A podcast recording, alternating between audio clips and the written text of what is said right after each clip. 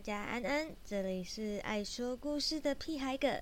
最近因为想写的案子很多，加上这个案子蛮特别的，觉得值得应该值得一写，希望大家喜欢喽。那如果有看过我以前的文章，或者是追踪比较久的卡友，会发现我还蛮常主思家事案件的。主要是因为我自己家庭也不太美满，求学时也曾经遭遇过性霸凌与性侵未遂的一些恐怖经历，所以呢。对于这些家暴或者是性别平等的相关议题，我也算是蛮早就开始关注的啦。然后加上许多阴差他都不习惯以女相处理案件，听说会不够凶，哎，等等，那为什么这样我可以？嗯，算了。所以这场处理案组呢，大约有一半都是受暴或者是受害女性。事后其他阴差前辈也常说。你对待案主都很温柔，对于该该受罚的也是打得够狠。你就是要专门处理这一些这一类的案子嘛，所以我是一个阴间和瑞修的一个概念嘛。如果不知道何瑞修的人，可以去查《CSI 犯罪现场》，是一部很相当有趣的美剧。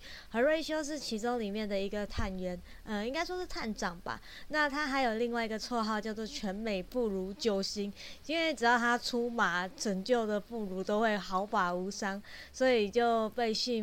给了一个这样的称号，啊，回到正题，我们也曾经说过，阴差都有护身以维持公平正义的品性，所以有时候案主在生前没有得到正义，除了申请黑令其去索命以外，其实真的会申请的还真的是少数啦。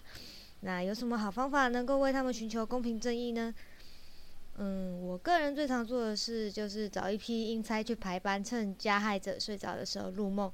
每当加害者受到惊吓，我们就从中截取他的灵魂能量回去。哦，还可能会先顺便让他体验刑罚啦，逐步消破，逐步逐步去削弱那个加害者的灵体稳定。所以这样，就算他祖上积德，给他累积很多福报，经年累月的去精神折磨，直到他不求原谅的真正回悟之前，大多都有很好的成果。折寿也算是一种报应嘛。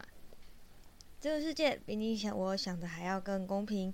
有些人无法逃避自己的良心谴责，就算没有良心，日日夜夜去下一下，久了也是精神衰弱或者身体衰弱，自然逃不过提早死的命运。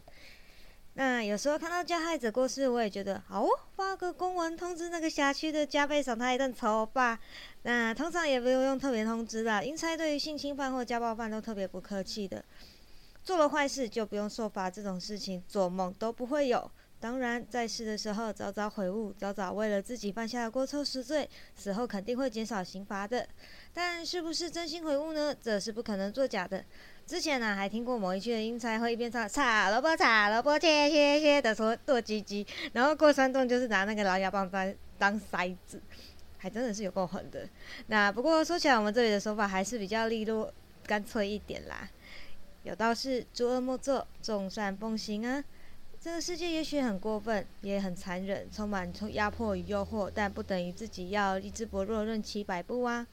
做了坏事是逃不了的，只会在面对的时候没有力气承受惩罚，把逃避的力气拿来面对，我觉得会比较实际一点哦。